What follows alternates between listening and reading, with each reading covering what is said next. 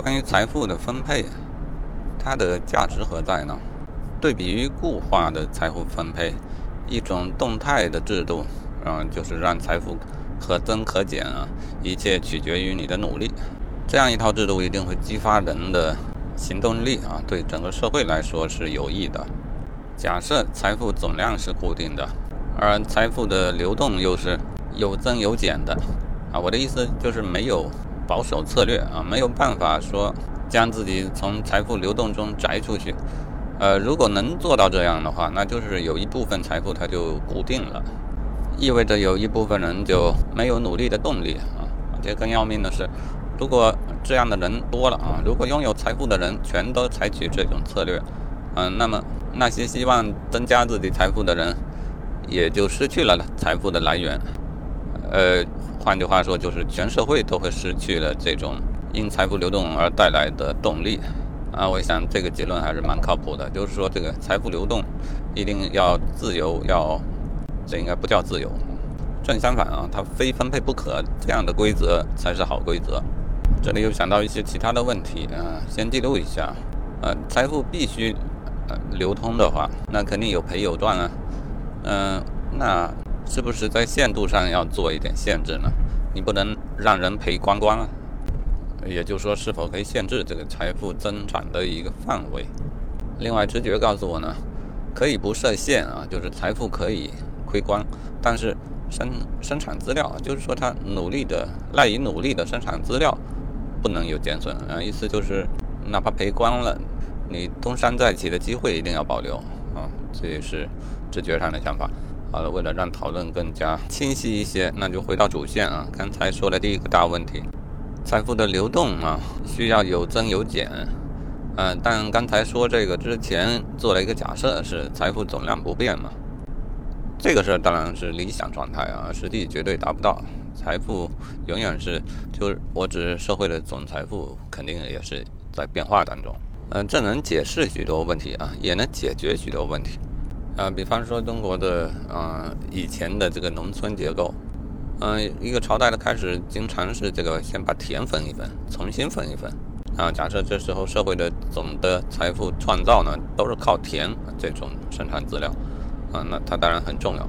朝代的朝代的开始呢，往往也是在一种呃破败的环境下啊，基本都是打仗打得乱七八糟，然后田就等于重新分了，呃，打完剩下的人。统计一下啊，把田重新分了，重新开垦，重新耕作啊，然后经历一个百来年吧，经常又会到达的一个盛世。为啥呢？呃，那可不就是这个社会总体财富在增加嘛？所以说，当社会总体财富在增加的时候，它解决了一些问题。嗯，每个人都觉得规则还可以啊。我指的就是这种财富流动的规则似乎还可以。嗯，至少我生活变好了。只是说，呃，如果说有贫富不均呢，就是有的人变好的更多一些啊，有的人变好的少一些。嗯，整体财富增加的时候，它掩盖了这个矛盾啊。其实贫富还是有不均的现象啊，财富的流动的规则其实是有不公平的地方。呃，这是我的直觉啊，将来看能不能证明这一点。呃，财富增长期这个问题被掩盖啊，但财富达到一个。平衡期的那这问题肯定就爆发，这个古来有之，反反复复。因为土地的生产力有限啊，当科技没有发展的时候，它很快就，然后人口又在增长，很快就达到一个平衡期。平衡期之后啊，大家在财富流动方面的天赋和技巧还是有区别的啊，这会导致做的不好的就根本做不下去啊，那连田都卖掉了，土地开始集中，而做得好的呢，就是赢者通吃的样子啊。嗯，做得好的贫农变中农，中农变富农，富农变地主，哈，就变成地主之后，他为什么做得好？呃，他原本擅长的事，他都可以不用做了。当然，有些地主也管管生产，但人的天性如此。当你发现自己不用干，收租就可以的时候，谁还干事呢？啊，除非干事有瘾的这少数人啊，就是常规情况下就变成。脱离了劳动，脱离了劳动呢，其实也就脱离了这个朝代刚建立时候所设定的这一个嗯财富的流动规则啊。当时的规则就是大家都有生产资料，然后做得好的要有更多的回报啊，做得差的就要少一些。嗯，我的感觉就是是啊，那当然是要有竞争啊，但是少一些这个，少一些不能少到连生产资料都没有了啊，没有了，那规则就变了。呃，规则一变呢，当然就会出现两种情况啊，要么自上而下的，呃，政府来打击好强了；要么自下而上的，农民起义了，造反了。呃，马尔萨斯把这归罪于人口。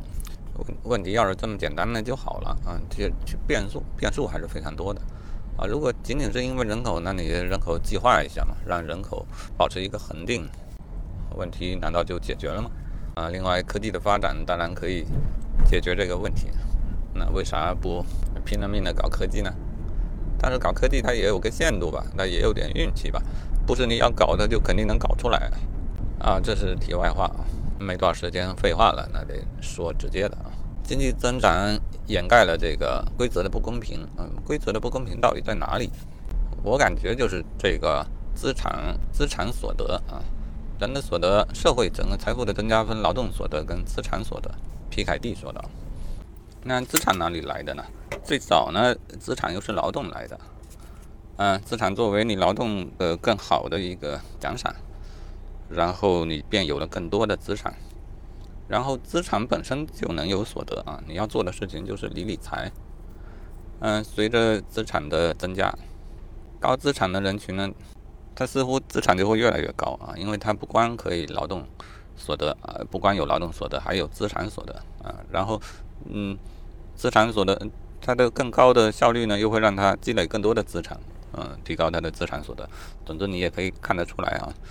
最后呢，这个资产财富就会越来越集中，而且呢，这个这些巨富啊，最后肯定是精心的打理他的资产，因为他的劳动已经无法给他带来让他有兴趣的足够的所得了啊。当然，他们也会以为理财也是一种劳动啊，但但不是我的定义中的劳动啊。所以我觉得这才是根本的矛盾啊，就是呃，是这一套呃财富的流动规则的一个漏洞。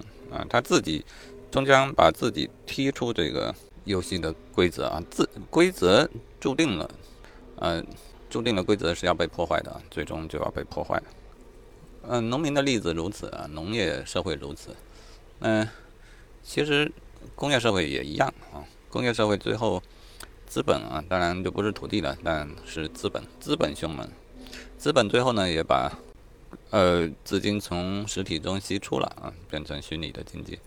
虚拟的经济呢，其实就不能算劳动啊，他们也不知道在搞什么，而且他还还积累了最大的资本啊，嗯，这就是现在社会的顽疾啊。其实和以前农业社会我看起来也没有多大的不同，呃，同样是因为这样一个基本的矛盾，所以如果我们来设计一种财富流动的新的规则啊，一定要规则一定要避免啊，自己把自己。给破坏掉，解决的方向应该就是这个资产所得是否合理这么个事情。嗯，因为这种不想看到的结果，似乎就是因为资产所得引起的。